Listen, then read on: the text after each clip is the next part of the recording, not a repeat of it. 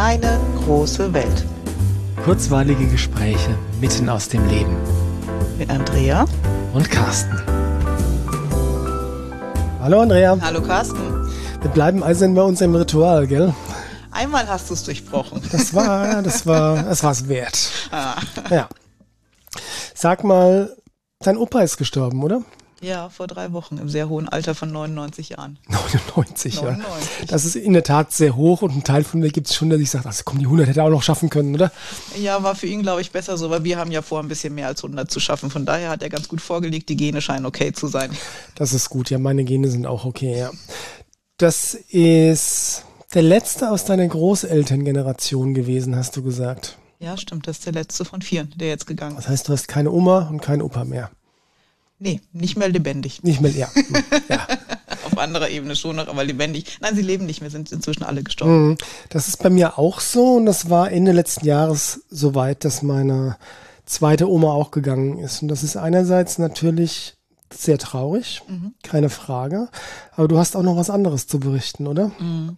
Natürlich ist das traurig und gleichzeitig ist ja, wenn so ein langes Leben, das nicht immer nur durch Freude geprägt war, weil es ist die Kriegsgeneration. Mhm. Deine Großeltern, meine Großeltern haben viele wirklich auch heftige Dinge erlebt in Kriegszeiten. Mhm. Und manches davon hat auch den einen oder anderen bis zum Ende massiv belastet. Mhm. Und dann ist es schon ein Stück Gnade, einfach friedlich einschlafen zu dürfen. Mhm. Das ist die eine Ebene, das ist die persönliche Ebene von der Person, die dann mhm. stirbt. Genau. Und es gibt aber auch noch die systemische genau, Ebene. Genau, die gibt es. Und das habe ich sehr deutlich festgestellt, dass jetzt, wo auch der letzte, der eng mit Krieg verbunden war, in der Familie gestorben ist, ähm, energiefrei geworden ist, um Dinge zum Abschluss zu bringen. Das heißt, deine Eltern sind nach dem Krieg erst geboren? Genau, meine oder? Eltern sind nach dem Krieg geboren. Mhm. Die haben die ganzen Erzählungen natürlich mitgekriegt und ich weiß auch, dass das ganz viel macht oder gemacht hat. Mhm. Ähm, aber auch mit mir und mit meinen Kindern hat das noch was gemacht. Wir waren ja mit dieser Energie und mit dieser auch sehr traumatischen Energie aus Kriegserfahrungen eng verbunden. Mhm. Das wird ja, wie wir es im Systemischen kennen, in den Familiengenerationen weitergereicht, wenn es nicht irgendwann verarbeitet ist oder aufgelöst ist. Ja. Äh, das heißt, du hast das schon auch als ähm, eine Befreiung im Familiensystem erlebt, oder? Ich habe erstmal erlebt, dass ähm, Bewegung ins Familiensystem kommt. Mhm. Habe gemerkt, dass sich da alte, gebundene Energie verabschiedet hat. Mhm. Ähm, und das ist wirklich neutral gemeint. Ich habe einfach gemerkt, es hat sich Energie verändert und verabschiedet. Mhm. Und ähm, dann der Impuls, jetzt dann auch Ordnung zu schaffen und abzuschließen und Dinge in Frieden zu bringen. Mhm.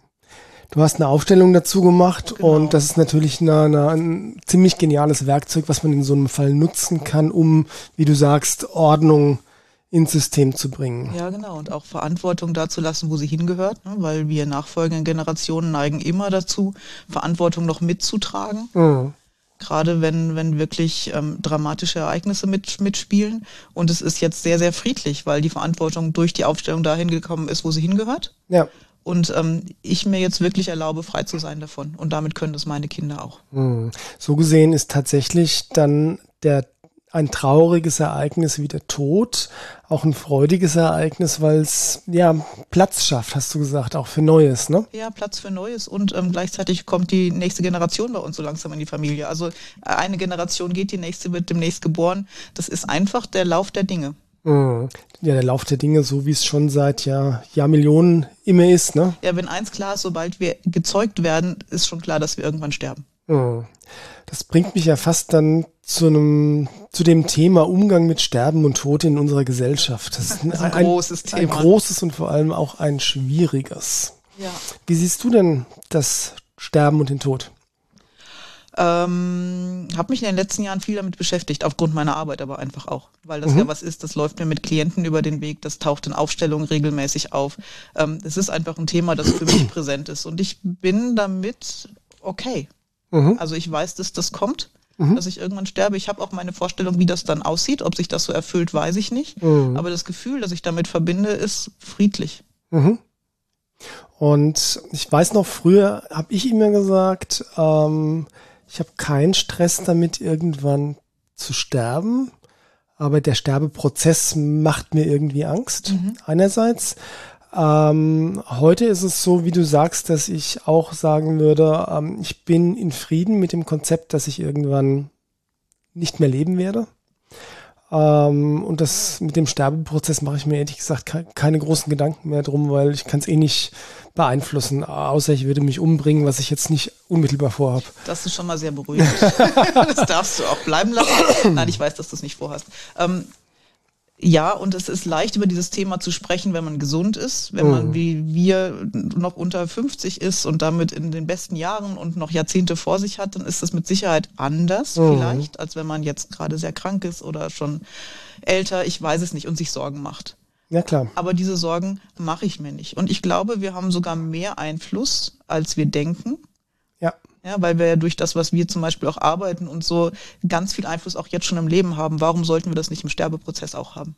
Das ist wahr. Mir fallen äh, mir fällt ein, dass es dazu wunderschöne Essenzen gibt, genau. auch zum Beispiel die Transition Essenz von den australischen Buschblüten ähm, oder auch diverse einzelne australische Buschblüten, die einfach helfen können, entweder mit einer irrationalen Angst vor dem Tod umzugehen, mhm.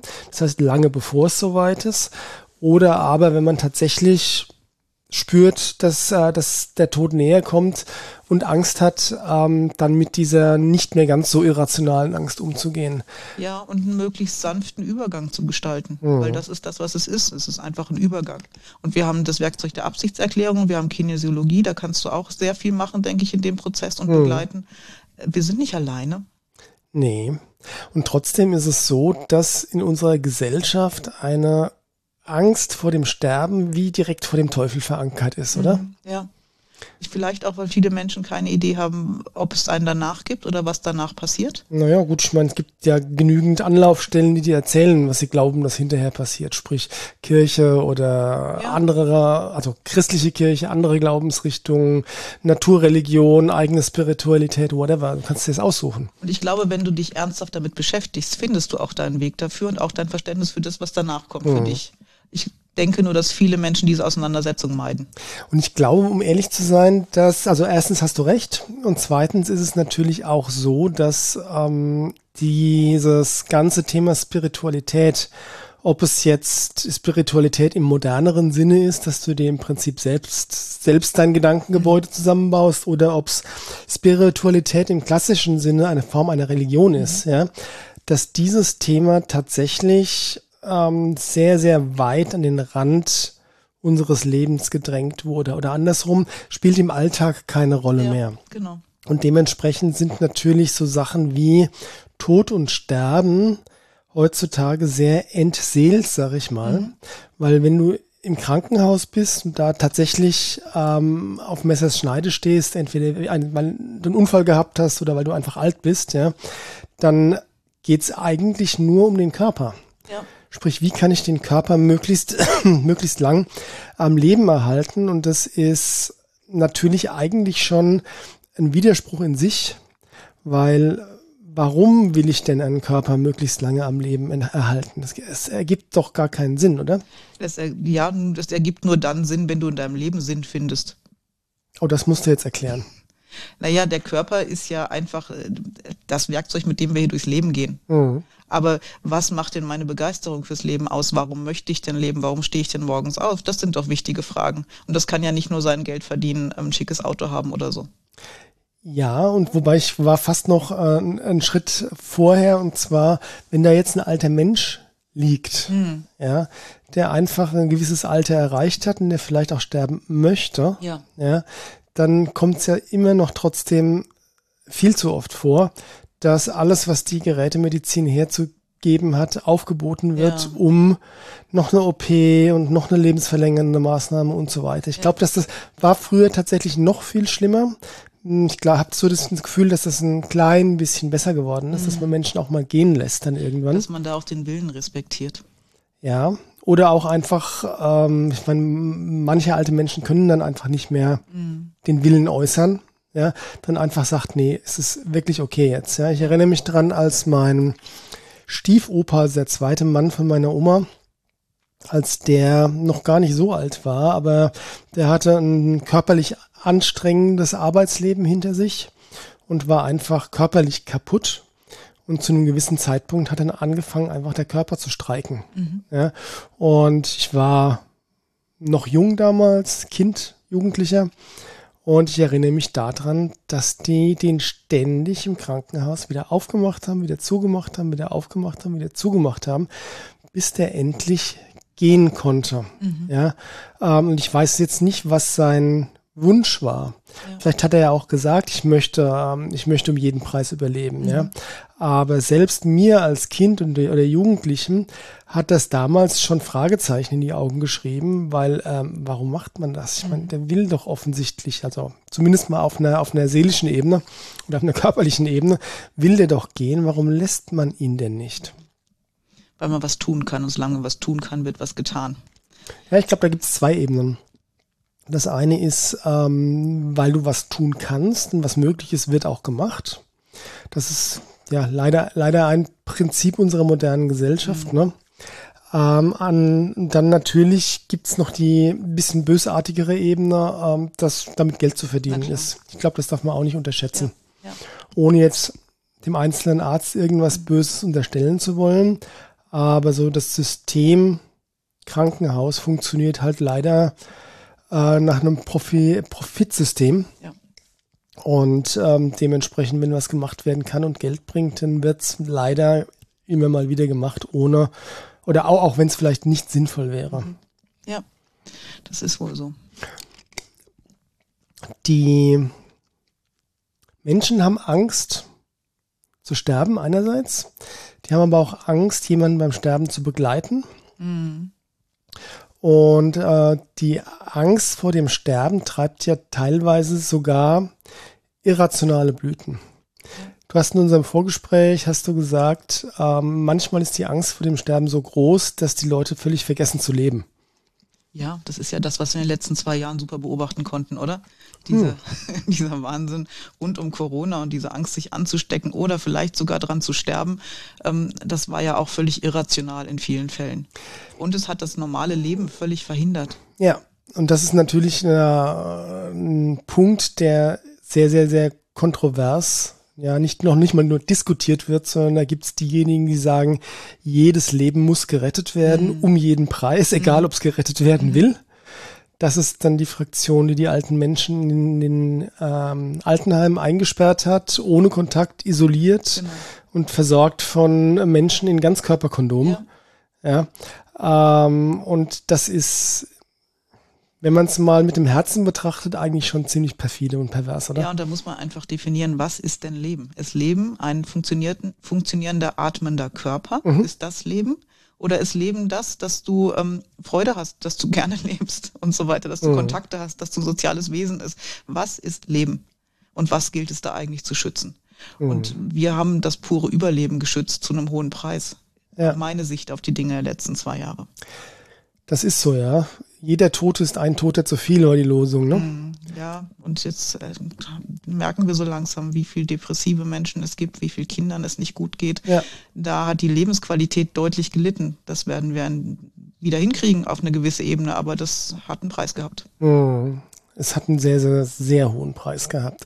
Ich bin aber jetzt gerade tatsächlich am Nachdenken drüber, wie hätte ich es denn gemacht, wenn da einerseits ein Virus rumspukt, von dem man zumindest anfangs noch nicht einschätzen kann, wie gefährlich es wirklich ist. Und mhm. du andererseits Menschen hast, die offensichtlich besonders anfällig für dieses Virus sind. Witzigerweise äh, am Rande bemerkt, also alle alten Menschen, mit denen ich persönlich gesprochen habe, äh, die wollten gar nicht geschützt werden. ja? ja, oder haben es dann für sich selber so entschieden, es so zu tun. Mhm. Da sind wir wieder beim Thema Aufgabentrennung, genau, was wir gemacht haben in der ja. anderen Folge. Aber ich überlege, was hätte ich getan? Ja? Und ähm, die Antwort ist, glaube ich, ich meine, jeder, nein, eigentlich kannst du nur jedem, der geschützt werden möchte, alles an die Hand geben, was möglich ist. Ja. Also um jetzt mal bei dem Thema Altenheime zu bleiben, wenn jemand isoliert werden möchte, dann musst du das, glaube ich, der Person ermöglichen. Mhm ähm, ohne es allen aufzuzwingen. Ja. Und da sind wir wieder bei dem, was wir schon besprochen hatten. Das, ist, das Leben bedeutet jeden Tag immer wieder Risikoabwägung. Ja. Welches Risiko bin ich bereit einzugehen? Mhm. Und in der Zeit, in der ich aktiv geflogen bin, habe ich vor jedem Flug entschieden, ja, das ist es mir wert. Mhm. Ich fliege und Fliegen ist nicht risikolos, genauso wie Autofahren auch nicht. Aber ja. selbst Fahrradfahren ist nicht ohne Risiko. Mhm. Und wir entscheiden das nicht jedes Mal mehr bewusst, aber im Prinzip ist es das Gleiche. Ja? Welches Risiko gehe ich ein? Was ist es mir wert? Ja. Und was möchte ich machen aus meinem Leben? Genau, es gibt ja das, was man so schön allgemeines Lebensrisiko nennt. Ja. Ähm, das Leben ist eines mit Sicherheit, nämlich immer tödlich. Ja. ist nur die Frage, äh, wann, wie und warum. Ja. ja. Ähm, und die Entscheidung darüber, welches Risiko ich bereit bin einzugehen, die, ja, die liegt, die muss bei jedem selbst liegen. Ja. Und wenn ich bereit bin, diese, dieses Risiko zu tragen und auch zu reflektieren, dann kann ich ganz bewusst leben. Und mhm. dann kann ich auch mein Leben genießen. Ja. Und dann habe ich für mich schon die Anforderung, eigentlich auch jeden Abend so klar mit mir zu sein, dass ich sagen, bis hierher war alles okay. Also mhm. bis hierher war mein Leben okay. Mhm. Wenn es morgen vorbei ist, ist es okay, dann mhm. ist es vorbei. Aber bis hierhin habe ich das genossen, was ich genießen wollte. Ich glaube, dass das eine ziemlich gesunde Einstellung ist. Mir geht's ähnlich. Und trotzdem ist es natürlich so, dass gerade jetzt mit dem Corona-Thema diese, ähm, diese Idee, dass, äh, dass jedes Leben jedes Überleben geschützt werden muss, mhm. ja, dass die auf sehr, sehr fruchtbaren Boden gefallen ist. Weil die Leute einfach Angst vor dem Tod haben, vor dem eigenen Tod, vor dem Tod anderer, vor dem Tod an sich, ja, äh, vor dem gesamten Konzept. Ja, und das ist ja auf ganz tiefer Ebene auch verständlich, weil wir hätten bis heute nicht überlebt, wenn Menschen nicht eine angeborene Angst auch vor Gefahr und vor Tod hätten. Ja, da sind wir wieder beim Thema Überlebenstrieb. Ja. Aber das ist natürlich, das sind unterschiedliche Ebenen, weil das eine ist ähm, der oft zitierte Säbelzahntiger, der vor dir sitzt und Zähne fletscht. Das mhm. ist eine sehr gesunde Überlebensangst, ja. die dafür sorgt, dass du in Kampf- und Fluchtreaktionen reinkommst, dass dein Adrenalin dafür sorgt, dass dein Körper funktioniert, dass du wegrennen kannst. Mhm. Ja, Kampf, Kämpfen ist mit dem Säbelzahntiger, glaube ich, ein bisschen doof. eher sinnlos. Ähm, das ist das eine. Das andere ist aber, dass diese, das irrationaler oder höchst unwahrscheinliche Überlebensängste auch eine viel zu große Rolle spielen, meiner Meinung nach. Weil ich meine, ähm, mit, dem, mit dem Coronavirus, ja, es, natürlich besteht eine Chance, dass du auch dran stirbst. Mhm. Wenn du die linke Gehirnhilfe dazu nimmst und schaust, wie groß ist denn die Chance? Mhm. In Bezug auf meinen Gesundheitsstatus, meine Vorerkrankungen, meine Altersgruppe und so weiter, ja wirst du feststellen, dass das nicht sehr, sehr groß ist. Ja, und dann ist die Frage, was, was mache ich daraus? Ja, ja. Ähm, lass ich, lass ich zu, dass die Angst verhindert, dass ich lebe, oder tue ich es nicht? Mhm. Ja. Und natürlich gibt es auch viele, viele virtuelle Überlebensängste, dieses ähm, was wäre, wenn ja, mit, äh, mit, wobei eigentlich ist das das Gleiche. Das sind auch Dinge, die theoretisch passieren können, mhm. aber mit sehr, sehr geringer Wahrscheinlichkeit. Was hilft denn dagegen, überlege ich gerade. Also was mir hilft, ist wirklich ähm, ganz tief zu vertrauen, dass das schon alles sich fügt und ähm, das hat aber auch wieder fast mit Spiritualität zu tun oder ja, nicht nur fast. Das hat natürlich damit zu tun. Du kannst es auch Religion nennen, wenn es für jeden anders angenehmer ist. Ähm, kann auch helfen. Glauben. Ja. Weltbild. Ja, einfach wissen, dass es nicht so 3D ist. Mhm. Das habe ich mir vorhin schon gedacht, äh, vor ein paar Minuten.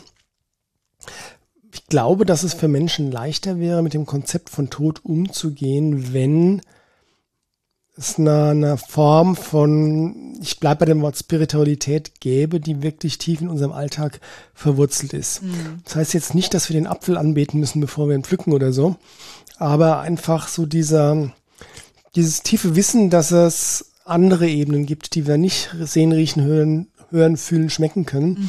die aber trotzdem da sind. Und die uns sehr wohlgesonnen sind. Ja. Für mich ist das einfach Vertrauen ins Leben. Und ja, das wächst mit einer guten spirituellen Anbindung und der Erfahrung, dass ganz viel sich gut fügt. Vertrauen ins Leben ist ein, ist ein schöner Begriff. Was bedeutet denn für dich genau Vertrauen ins Leben? das ist das Wissen, dass auch wenn es vielleicht manchmal unangenehm ist oder nicht so läuft, wie ich das möchte, dass es unterm Strich in die richtige Richtung geht. Mhm. Und dass für mich auch gesorgt ist auf allen Ebenen. Mhm. Und dass es auch immer eine Lösung gibt. Und ähm, die muss nicht mal so aussehen, wie ich mir das vorstelle. Mhm. Aber ja, genau das. Mhm. Und das ist das Tolle an der Kinesiologie. Jedes Mal, wenn ich Muskel teste und es kommt wieder sowas raus, was die, die Tränen in die Augen treibt, weil du denkst, wow, ist das cool, mhm. stärkt genau dieses Vertrauen. Mhm. Und jede Synchronizität stärkt es. Es gibt, glaube ich, eine ganze Reihe von Menschen in unserer Gesellschaft, deren Lebensrealität das überhaupt nicht entspricht, ja. weil sie in einer, weiß ich nicht, prekären Situation mhm. sind, finanziell, gesundheitlich, ähm, psychisch, ja.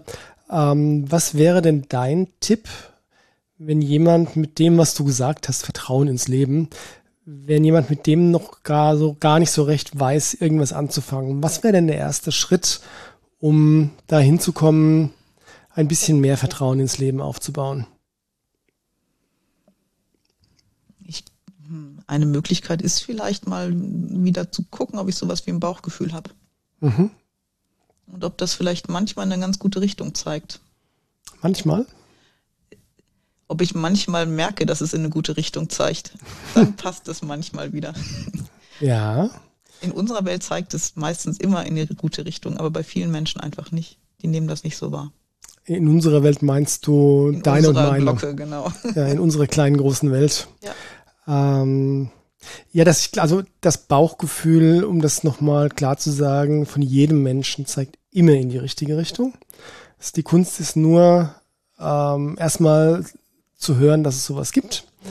dann sich vorstellen zu können, dass es sowas gibt und dann anzufangen, es wahrzunehmen und dann im nächsten Schritt sogar auch noch was draus zu machen. Ja, und dann auszuprobieren und zu erleben, hey, wow, das ist cool, was da passiert. Hm. Ich glaube, das ist ein ganz guter Ansatz, weil ähm, in dem Moment, wo du Zugang, den Zugang zu deinem eigenen Bauchgefühl trainierst, ähm, gibt dir das auch deutlich mehr Macht über dein eigenes Leben. Mhm. Dann hast du vielleicht nicht mehr das Gefühl, ausgeliefert zu sein, äußeren Mächten oder dem Arbeitgeber oder dem Staat oder irgendeinem Virus oder so, ja. sondern kannst ähm, ein Stück ja ga tatsächlich ganzheitlicher entscheiden. Ganzheitlich im Sinne von, ich benutze sowohl meinen Kopf als auch mein Herz mhm. in dem Sinne Bauchgefühl, ähm, um die bestmöglichen Entscheidungen zu finden. Ja. Und natürlich brauchen manche Menschen dafür wirklich ernsthaft Unterstützung. Das ja. heißt nicht, dass du aus der beschissensten Situation alleine rauskommen musst und einfach nur ein bisschen lernst, auf dein Bauchgefühl zu hören. Und das ist auch nicht so, dass wenn du anfängst, auf dein Bauchgefühl zu hören, dass das von heute auf morgen dann äh, von 0 auf 100 Prozent geht. Nee. Und das heißt auch nicht, dass man, man nicht am Anfang mal falsch hört vielleicht und auf Absolut. die Nase fällt. Ja. Ähm, also das ist einfach eine Lernkurve. Ja, und wer Unterstützung braucht, es gibt Unterstützung. Genau, zum Beispiel durch, durch solche Leute wie dich. Ja, schon, aber auch noch viel niederschwelliger. Also wenn es dir wirklich Elend gibt, es gibt ganz viele karitative Angebote, wo man Unterstützung bekommt. Hm, die erzählen dir vielleicht nicht direkt was vom Bauchgefühl, Nein. aber zumindest hören sie mal zu. Ja. Und ähm, wie soll ich sagen, geben Mitgefühl. Ja, und du musst es dann nicht alleine machen. Ja. Ja, das ist ja natürlich das Schöne an Teil einer Gesellschaft zu sein, dass die grundsätzlich dafür da ist, ja, um den anderen auch mal aufzufangen, wenn es ja. es hart wird. Ja, und ich bin überzeugt, das funktioniert ganz oft. Ja. Gut. Jo, sind wir am Ende? Ja. also am Ende dieser Folge. wenn, wir, wenn ich auf die Uhr schaue, sehe ich, dass wir deutlich am Ende dieser Folge sind. okay. Aber die nächste Folge kommt bestimmt. Ein Thema, über das es sich nachzudenken lohnt. Ja, mit dem es zu arbeiten auch sich lohnt. Ja äh, im Sinne von, was kann ich tun, um die Angst zu verlieren, weil ich kann euch verraten, ohne Angst vor dem Todsein zu leben, ähm, macht das Leben viel lebenswerter. Ja, viel freudiger. Viel freudiger, viel schöner. also genießt es. Macht's, Macht's gut. gut. Ciao. Tschüss.